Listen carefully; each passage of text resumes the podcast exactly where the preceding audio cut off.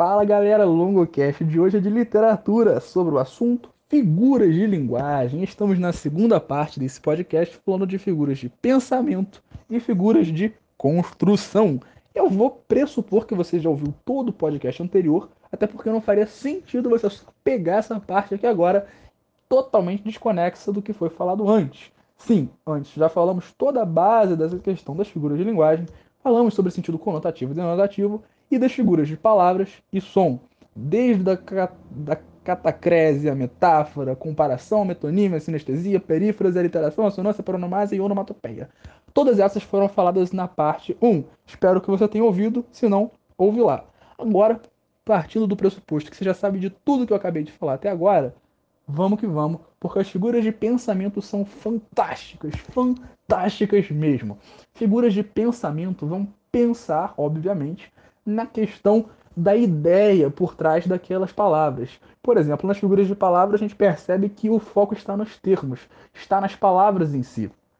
Nas figuras de som, o centro está na, na ressonância, no como soam aqueles termos. Nas figuras de pensamento, elas vão estar refletindo muito o que se pensa a partir desses termos, qual é a semântica por trás deles. E a sintaxe vai ser muito pensada pelas figuras de construção. É fantástico pensar a maneira como as figuras de linguagem nessas quatro subdivisões vão pensar em vários aspectos da própria linguagem. O aspecto semântico, de pensamento, sintático, de construção, o aspecto sonoro, das figuras de som, e o aspecto das palavras em si, nas figuras de palavras. As figuras de pensamento a gente começa estudando pelo par antítese e paradoxo. Tem que tomar muito cuidado porque são diferentes, é bem diferente o antítese de paradoxo, mas tem algumas semelhanças e é isso que acaba causando uma grande confusão. A antítese vai ser aquela figura de linguagem que vai opor dois termos que vão ter sentidos aparentemente opostos ou que vão ter uma ideia de oposição para, parecida, tipo, tipo que uma oposição é quando você vai opor dois termos, expressando um contraste numa construção ali que vai ser às vezes até um pouco simétrica, né? Assim, por exemplo, falar o grande anão. Né? Isso é até um pouco paradoxal. A gente vai entender isso um pouco melhor agora. Porque o paradoxo vai ser mais do que uma antítese. O paradoxo vai ser uma afirmação que vai subverter ideias correntes, ou seja, ideias basicamente consensuais. Por exemplo, é, quando a gente for pensar em algo filosófico, por exemplo, nós podemos pensar muito no paradoxo. Um cara que usava bem demais o paradoxo era o tal do Gregório de Matos, vulgo Boca do Inferno, que a gente fala dele lá no podcast de Barroco. Recomendo que você ouça. O paradoxo, também chamado de oxímoro, é só mais um nome, mas pode cair, cuidado, hein? Oxímoro, oxímoro, oxímoro. Oxímoro, outro nome para o paradoxo, é essa figura que vai pensar na oposição completa, é a máxima. É a elevação suprema Super Saiyajin 5 da, da antítese, entre aspas. Só tomando um cuidado, porque o paradoxo não necessariamente vai estar contando com termos opostos, mas sim ideias que se oponham categoricamente, mas que dentro do contexto que estão sendo aplicadas, elas vão meio que contribuir para a formação de um sentido bonito, um sentido poético. Por isso, são a figura de linguagem tão importante que é o paradoxo, diferentemente da antítese que vai simplesmente opor ideias, então, a seca úmida. Não, isso daí é meio mais um paradoxo. Peço perdão pela minha dificuldade agora em encontrar exemplos aleatórios. Tem horas que eu curto de tentar usar exemplos assim pensados do nada, porque tem dias que eles saem melhor, tem dias que saem com bastante comicidade, mas hoje parece que não é o meu dia. Peço meu humilde perdão aqui a vocês. Mas é uma pena. A questão é que a antítese vai ser a sua oposição entre termos, enquanto o paradoxo vai ser a oposição entre as ideias de um nível hard, nível sinistro, nível acima. Então, tomar esse cuidado aí entre essas duas figuras. Se eu tenho palavras com sentidos né, que vão parecer meio opostas no contexto, antítese. Se as ideias são verticalmente, são simetricamente opostas, é tipo absurdo falar a mesma coisa. O morto-vivo, né, a gente pensa em zumbi quando fala assim, mas o morto-vivo é paradoxal. Se é morto, como é que tá vivo? Se é vivo, como é que tá morto? Então, paradoxo é essa questão mais louca, mais complexa. A gente vai avançar aí, chegando à apóstrofe. A apóstrofe é um vocativo retórico. A gente vê as definições mais simples assim para apóstrofe, que é uma figura de linguagem muito de boa. Castro Alves, Castro Alves, Castro Alves, meu querido. Quando eu falo isso, eu estava pensando primeiro em fazer uma referência aos textos dele. Mas quando eu falo Castro Alves, meu querido, me inspire a arrumar exemplos melhores. Cara, eu tô simplesmente chamando o Castro Alves para me ajudar. Ele vai vir aqui me ajudar? Bom, eu não sei. Se ele viesse, eu não sei se ia ficar com um medo absurdo ou muito feliz. Provavelmente os dois. Eu ia começar a chorar de desespero pela presença dele, mas ao mesmo tempo de alegria por estar encontrando um grande nome da nossa literatura. Ia ser uma cena bem cômica para quem assistisse. O fato é que essa apóstrofe vai ser esse vocativo retórico, ou seja, um chamamento a alguém que tecnicamente não vai conseguir responder. É isso que faz o Castro Alves. Quando ele chama, meu Deus, eu não tô com papo de ateísmo aqui, calma, eu não tô dizendo que Deus não exista. Eu só tô dizendo que quando o Castro Alves chama, oh meu Deus, ó oh, mares, lá vai de vossas barras os navios aí que estão fazendo tráfico negreiro. Quando ele manda uma dessa, o que, que ele está fazendo? Ele está chamando os mares, ele está pedindo a, a ajuda aí da galera que não vai responder. Eu não estou dizendo que os mares não possam apagar do borrão de tuas águas. Agora lembrei. Ah, respeita, pô. Que os mares não vão apagar do borrão de suas águas essa figura horrenda. Não, não quer dizer isso. Quer dizer que o mar não vai responder. O Castro vai ficar ali, igual eu, com qualquer pessoa que eu tento puxar um assunto do sexo oposto. No vácuo. No vácuo. Olha que fantástico. Não é fantástico, não. É muito triste, aliás. Bom, o eufemismo vai ser uma suavização. E suavização é o oposto do que eu fiz agora. Eu, aliás, fui um pouco hiperbólico, exagerado. Nem tanto exagerado, né? Admito que a solidão é uma coisa bem triste que, que assola pessoas nerds. Ok? Isso não é nem um pouco eufemista. O que é o eufemismo em si? É a suavização de uma expressão. Em geral, a gente associa logo a uma expressão pejorativa, mas não necessariamente. O eufemismo vai ser simplesmente uma suavização. Quando eu suavizo uma ideia, quando eu chamo, por exemplo, sei lá, o Bolsonaro de preconceituoso, pô, é um baita de um eufemismo, cara. É um baita de um eufemismo. Bom, eufemismo para quê? Nazista, por exemplo, seriam termos às vezes menos suaves, mais agressivos, mas não por isso surrealistas. Então, é uma suavização que vai substituir um termo. Eu poderia citar, por exemplo, o termo nazista? Poderia. Liberdade de expressão, né, minha galera? Agora, o que acontece é, por uma questão de polidez, eu não quero perder audiência aqui, não quero correr risco de ofender ninguém e tal, a gente fala preconceituoso, coisa que já até admitiu, diga-se de passagem, mais uma vez. Então o eufemismo é essa suavização, né? Quando a gente suaviza uma coisa que poderia ser mais forte, que poderia ser mais impactante. Quando a gente fala, não, minha criança, fulano foi pro céu. A gente sabe que a gente está se referindo uma morte. Só que é algo pesado para a gente falar dependendo com a criança. Não estou dizendo que não se deva conversar sobre isso. Aliás, um dos podcasts futuros especiais vai ser sobre esse tema. É um tema muito importante. Mas é difícil você falar de todos os aspectos, tipo que a pessoa nunca mais vai ver quanto na, na vida e tudo mais, para uma criança, por exemplo. Então, utiliza esse, esse eufemismo, né? Ah, foi para o céu, virou estrelinha. É um eufemismo, uma suavização por um determinado motivo. Ao contrário, não necessariamente ao contrário, não é diametralmente oposto à hipérbole, mas a hipérbole vai ser justamente o exagero proposital. Não é piorar um termo, me entenda bem, mas é exagerar.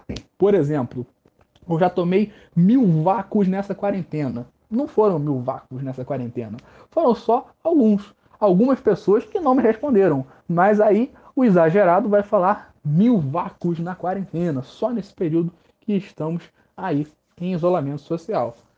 Esse exagero é um exagero, de modo geral, proposital de ideias. E uma galera que vai usar muito isso, por exemplo, é a galera do barroco. Né? Na hora de fazer as reflexões pesadas sobre a morte e vida, sobre a inconstância do mundo no Gregório de Matos, ou sobre a tentação do pecado e a sacralidade da necessária. E, bom, a galera exagera bastante. Esse exagero é hipérbole. Hipérbole, exagero. Pega essa dica, porque são macetinhos de palavras que às vezes vão ajudar a gente. É muito na decoreba, eu sei, mas infelizmente rola muito disso. Antítese, oposição, termos. Paradoxo, absurdo. Apóstrofe, chamamento. Eufemismo, suavização. Hipérbole, exagero. E agora, gradação. É uma espécie de enumeração organizada de ideias. Então, quando eu organizo algumas ideias a partir de uma gradação, eu estou dando a elas uma espécie de ordem, uma hierarquização. Ou seja, eu estou fazendo uma gradação que pode ser tanto crescente quanto decrescente. Ou seja, ele foi ficando maior, mais alto, mais vultuoso. Poxa, eu estou dando uma ideia de que, de que a figura em questão está aumentando de tamanho. E eu utilizo-me de uma gradação, que é uma figura de pensamento dentro das figuras de linguagem, para me dar uma espécie de ênfase a essa ideia que eu estou tentando passar. Então, essa gradação vai ser essa enumeração muito interessante. A ironia, que todo brasileiro é formado em ironia? Eu acho que é um dos pré-requisitos. A pessoa, para tirar a tal da identidade, carteirinha de identidade, tem que passar por uma prova de ironia. Né? Eu desconfio. Ironia e deboche. Eu acredito que seja a disciplina cobrada. Mas a ironia, né, até é um pouco redundante falar sobre ironia para um povo como o nosso povo brasileiro. Mas como eu sei que tem gente de outras regiões, outras localidades que pode estar ouvindo esse podcast, também em língua portuguesa, nossa comunidade luso-falante é muito ampla, a gente nunca sabe. Então, a ironia é justamente o emprego de palavras com sentido oposto ao que querem dizer. Por exemplo, se eu afirmar que o nosso presidente é excelente, é claro que eu estou querendo dizer o contrário. Bom, opinião minha. Você não precisa concordar comigo. Mas o que eu estou querendo dizer com isso? Eu estou usando-me, utilizando-me, valendo-me de uma ironia, ou seja, eu estou fazendo uma piadinha, basicamente. Eu estou fazendo humor, uma comicidade, justamente para dizer o contrário. Eu não quero dizer elogiosamente que o cara é excelente no trabalho que faz. É justamente o contrário. Eu quero criticar. E para criticar, eu utilizo-me da ironia. Mas não necessariamente pense que ironia é algo crítico. Muito pelo contrário, a ironia é só um sentido oposto. Se eu fosse falar de alguma outra coisa, eu não necessariamente estaria criticando. É claro que a gente associa muito frequentemente a ironia à crítica por um aspecto de usualidade, né, gente? A gente está acostumado a ver a ironia muito pelo viés crítico, né? Assim, ah não, porque esse é um grande autor, ele escreve muito bem. O Olavo é um baita de um filósofo. Então, né, assim, o único Olavo baneiro que eu conheço é o Bilac, né, assim, porque o, o de Carvalho realmente bem, bem problema. Enfim, quando a gente pensa na ironia, é justamente esse sentido oposto que a gente, né, que a gente dá para uma palavra, mesmo utilizando. Enfim, você entendeu? A gente expressa uma palavra para dizer a ideia contrária. Em compensação, a gente não pode achar que essas são todas. Temos ainda, para encerrar as figuras de pensamento e começar as de construção, prosopopeia ou personificação. A prosopopeia, também chamada personificação, é a atribuição de características de seres vivos a seres inanimados. Então meu livro se levantou e meu livro se levantou e disse, a não ser que o Castro Alves tenha vindo aqui pegar meu livro, eu acho que ele não se levantou. Mas se por algum motivo no meu texto literário eu falo que o meu livro se levantou e disse, bom, eu estou utilizando-me de uma personificação, ou no caso uma prosopopeia. Eu estou concedendo a esse livro características de um ser vivo, mesmo ele sendo um ser inanimado, ou seja, sem vida, né? inanimado. É tipo o Tait depois de ter saído do Ministério da Saúde. O cara né, era um ser inanimado que virou um ser vivo. Isso é um clássico exemplo de personificação ou prosopopeia. Espero que você tenha entendido a piada. Né? Bom, as figuras de, de, de pensamento são basicamente essas né, que a gente utilizou aqui agora, que a gente falou bastante sobre para a gente poder ir se encaminhando para outra parte e a quarta das quatro partes de figuras de linguagem, vamos às figuras de construção. Essas tão importantes figuras e que são às vezes um pouquinho confusas, mas que com tranquilidade a gente vai falar sobre todas elas. Bom, primeiro par que a gente vai trabalhar é o par assíndeto polissíndeto. Síndeto vai nos remeter à conjunção. Assíndeto, a, prefixo de negação, não, sem Conjunção. Ah, conjunção. Eu, hein? Policíndrito quando você tem mais conjunções. Por exemplo, naquele poema do Olavo Bilac que ele vai dizer e chora, e teme, e ri, e sua, e fria. Oh, o Olavo Bilac, o, que, o Olavo que, né, que... Enfim, vou evitar falar muito para evitar processo, nunca se sabe. Bom, quando a gente pensa no polissíndrito, justamente quando a gente usa várias vezes, repetidas vezes, uma conjunção em um determinado texto. O Olavo Bilac, por exemplo, nesse caso que nós utilizamos, utilizou várias vezes a conjunção e para repetir, para dar a esse texto uma espécie de ideia extra. Você percebe que até na explicação das figuras de construção tem uma ideia um pouquinho mais sintática. Repete o uso de conjunções. Né? No caso, a gente está dizendo a conjunção adjetiva e, mas poderiam ser outras conjunções. Mais. Apesar de que você utilizar o mais, né, que é uma conjunção em geral adversativa, ou seja, que vai dar uma ideia de oposição, é um pouquinho mais complicado, né? Dependendo de você utilizar mais isso, mais aquilo, mais aquilo, mais outro. É meio esquisito, é mais difícil você pensar num contexto para isso. Lembrando, é claro, que as conjunções, como por exemplo o mais, podem apresentar uma ideia um pouquinho diferente. Né? A gente sabe que há contextos em que o mais pode trazer uma ideia de ser uma conjunção aditiva. É tudo uma análise bem gramatiqueira, bem contextualizada. Não é assunto para esse podcast, né, gente? Vamos com calma aí. Por outro lado, por oposição, diametralmente opostas, a síntese chega na parada. O assíntese é a omissão de conjunções em um texto. É, se o Olavo dissesse fria, sua, chora, ri, teme. Oh, ele está utilizando a mesma construção, está meio que elencando, enumerando várias características do poeta. Né? Há um poeta, é o poema dele que está falando sobre isso. Se ele utilizasse essa construção, né, ele estaria fazendo o quê? Omitindo as conjunções desse texto. Então seria um assíndeto. Longo, mas qual o propósito do assíndeto? Eu não sei você, mas há uma certa diferença.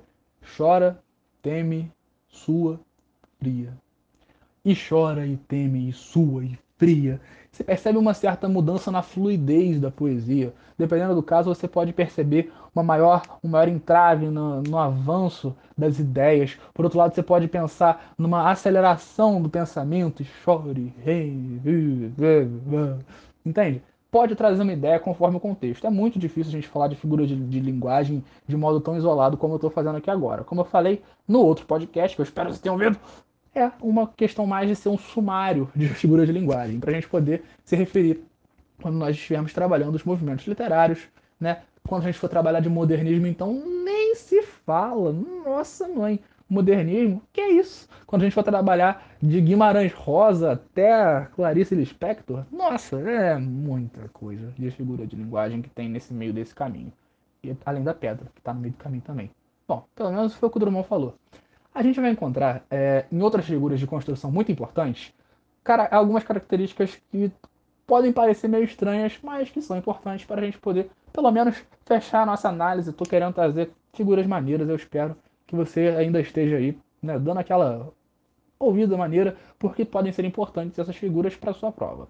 A elipse vai ser a omissão de um termo em que o contexto vai permitir identificar. Cuidado para a gente não confundir elipse com Zeugma. Longo mais. Mas que porcaria é essa que você tá falando de Zeugma? Zeugma? Irmão, Zeugma. Isso aí parece marca de carro. Ah não, temos um Audi, temos um Fiesta, temos um Zeugma e um Palio. Hum, uma figura de linguagem, eu sei, peço perdão. Não fui eu que escolhi o nome. Se fosse eu que tivesse escolhendo o nome, eu nunca que botaria Zeugma de nome. Zeugma nem é nome. Zeugma. O cara foi. Zeugma, foi espirrar e saiu. Enfim, os linguistas são uma, uma, um grupo à parte. Eu não entendo esses linguistas. Minha professora que reclama comigo depois. Não entendo, não entendo. Enfim. Vai ser o Zeugma, né? A Zeugma, não sei. Zeugma, né? Não sei qual a preferência, qual a característica que vai estar tá, vai tá utilizando. Zeugma vai ser uma figura relacionada à omissão de um termo já expresso anteriormente. Ou seja, quando a gente fala de ser um termo já expresso anteriormente, nós estamos falando, por exemplo, de um verbo foi ao mercado e ao cinema. Quando eu falo foi ao mercado e ao cinema, foi ao mercado e foi ao cinema. Pô, mas não preciso falar foi duas vezes, vai ficar até um pouco repetitivo.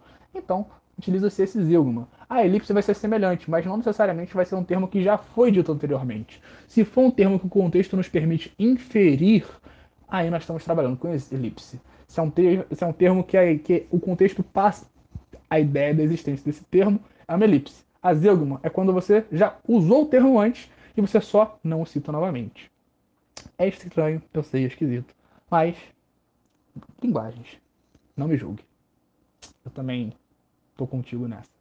Bom, a anáfora, né? Toda sacanagem, linguagens é maneiro pra caramba, gente. A linguagem é a base do pensamento. Sem a linguagem nós não pensaríamos. Eu acho fantástico pensar nisso. É uma coisa que me dá motivação para estudar linguagem, porque, sinceramente, gramática é triste.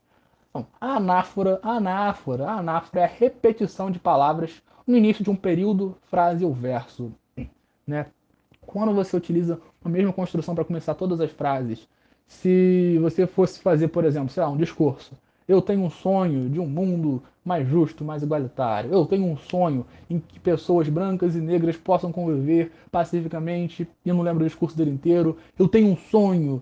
Esse eu tenho um sonho, eu tenho um sonho, eu tenho um sonho. É uma figura de linguagem chamada de anáfora. A anáfora é essa repetição de palavras ou trechos no início de um determinado período, ou frase, ou verso. Isso vai nos caracterizar uma ênfase, de modo geral, na construção desse texto ele está enfatizando o sonho que ele tem. E o sonho do Martin Luther King é uma parada lindíssima. Que, de verdade, é o sonho de muita gente. Que se realize um dia, tomara. A gente acredita nisso. Bom, o pleonasmo é justamente uma outra figura importante também, que é o emprego redundante de palavras para reforçar uma ideia. Mas cuidado, tem o pleonasmo, que vai ser o pleonasmo vicioso, o pleonasmo relacionado a vícios linguísticos. A gente toma cuidado com o termo erros, porque a gente está desconsiderando um pouco a questão ali da própria variação linguística, né? A gente vai pensar muito na diferença norma padrão com a linguagem coloquial. Então, a gente pensa muito no pleonasmo como duas manifestações centrais. O pleonasmo vicioso e o pleonasmo literário. Não necessariamente com esses termos, a gente encontra algumas variações nesse meio mas o pleonasmo pode ter ambas essas faces, né? Ou algo vicioso, algo que às vezes está relacionado, né? Assim, poxa, eu entrei para dentro. Poxa, você não vai dizer que isso aí está errado necessariamente, por mais que seja meio estranho, repetitivo. Porém, vai ser uma ideia repetida. Em compensação, dependendo do caso e que for um texto poético, você pode pode perceber que esse entrei para dentro de meus problemas e minha mente me consumiu. Caramba, que texto pesado que acabou de bater aqui, gente. Que isso?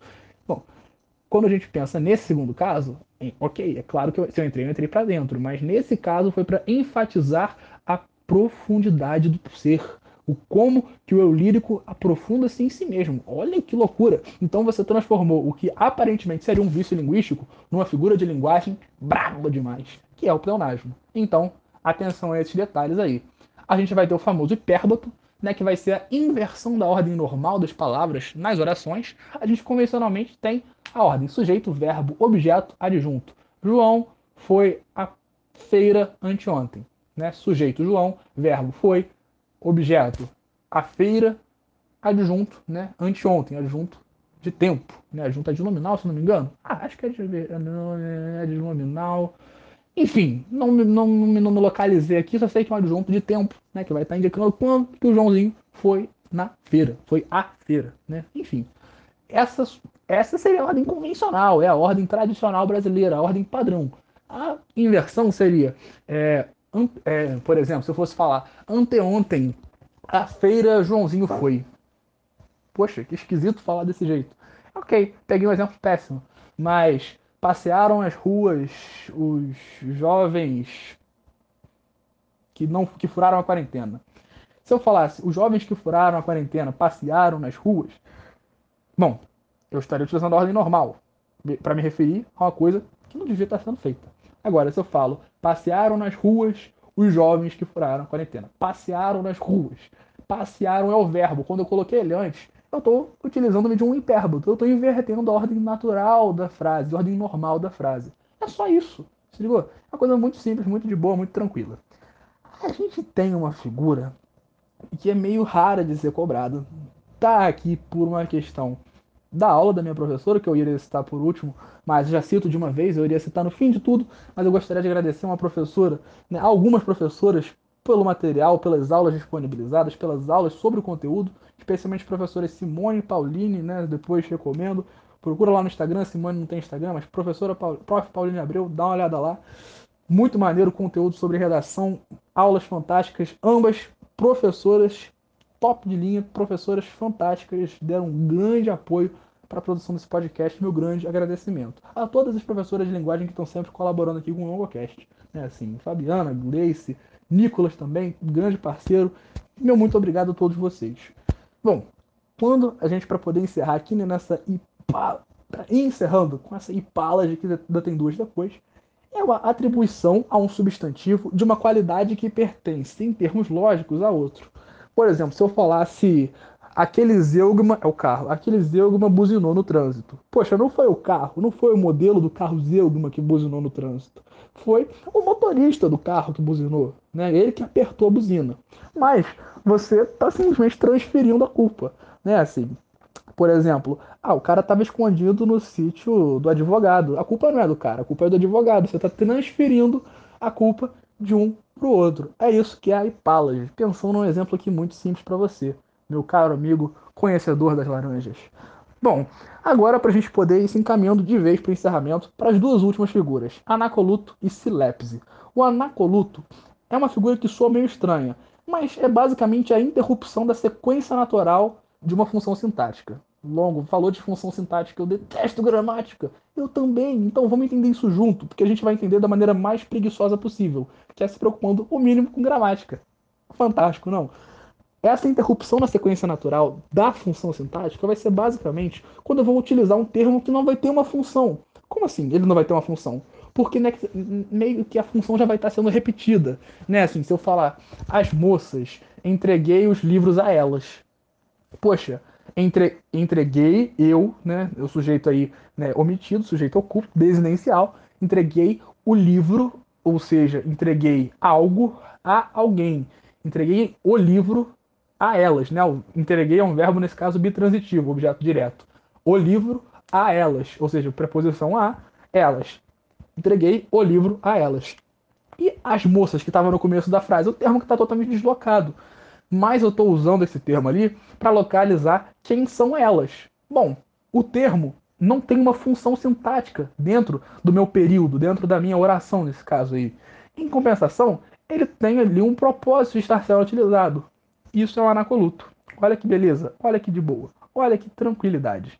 E pra gente encerrar, a mais braba de todas, a Silepse. A Silepse, mais braba de todas, é modo de dizer, tá, gente? Não me julguem. Zeugma é um nome que me conquistou nesses tempos em que eu estou gravando com vocês. Eu comecei odiando, mas é impossível odiar um nome tão fantástico como Zeugma. Gente, Zeugma, olha que nome. Zeugma. Fantástico. Enfim, a Silepse né, assim, a silepse é uma figura de linguagem que vai ter uma série de uma série, uma certa subdivisão interna. Ela vai ser uma figura que vai pensar na concordância entre ideias, mas não com o termo em si, segundo meio que a norma padrão. Como assim? É, a gente fomos. Longo, tá falando a gente fomos, mas tá errado primeiro. Não a gente vai dizer que está errado, está contra a norma padrão. Cuidado com o preconceito linguístico. Segundo, é uma silepse, principalmente se for aplicado num, termo, num texto literário, por exemplo. Se eu disser a gente fomos, a gente é o quê? É coletivo ou é um só? A gente é coletivo, né, Longo? Então é plural, meu parceiro, minha parceira. Se é plural, dizer fomos e tá correto, até porque a gente se refere a nós. Nós fomos. Hum, interessante, não? Então é uma silepse. Você está concordando com a ideia, mesmo que o termo agente peça a gente foi. Mas a gente, mas a gente dizer, a gente dizermos, a gente fomos, não está nesse caso, é claro, errado. Não vai me dizer a gente fomos na redação do Enem, por exemplo, que aí você tá de sacanagem com a minha cara aqui gravando vários podcasts sobre redação para você escrever isso, por gentileza. Mas o que eu tô querendo dizer é que em condições normais a gente não precisa se preocupar tanto com isso porque, sabe, não está necessariamente errado. É uma figura de linguagem bem maneirinha. Concordância também pode ser em número ou em pessoa, né? Perdão, pode ser em gênero ou em pessoa. Essa foi uma concordância em número, mas também poderia ser em gênero ou em pessoa, né? Então, basicamente, essas foram as figuras de linguagem principais que a gente quis trazer para vocês. Reforço, reitero meu agradecimento a esses professores, a toda a equipe Longocast e a você que está ouvindo esse podcast, ajudando, dando uma força aqui no projeto.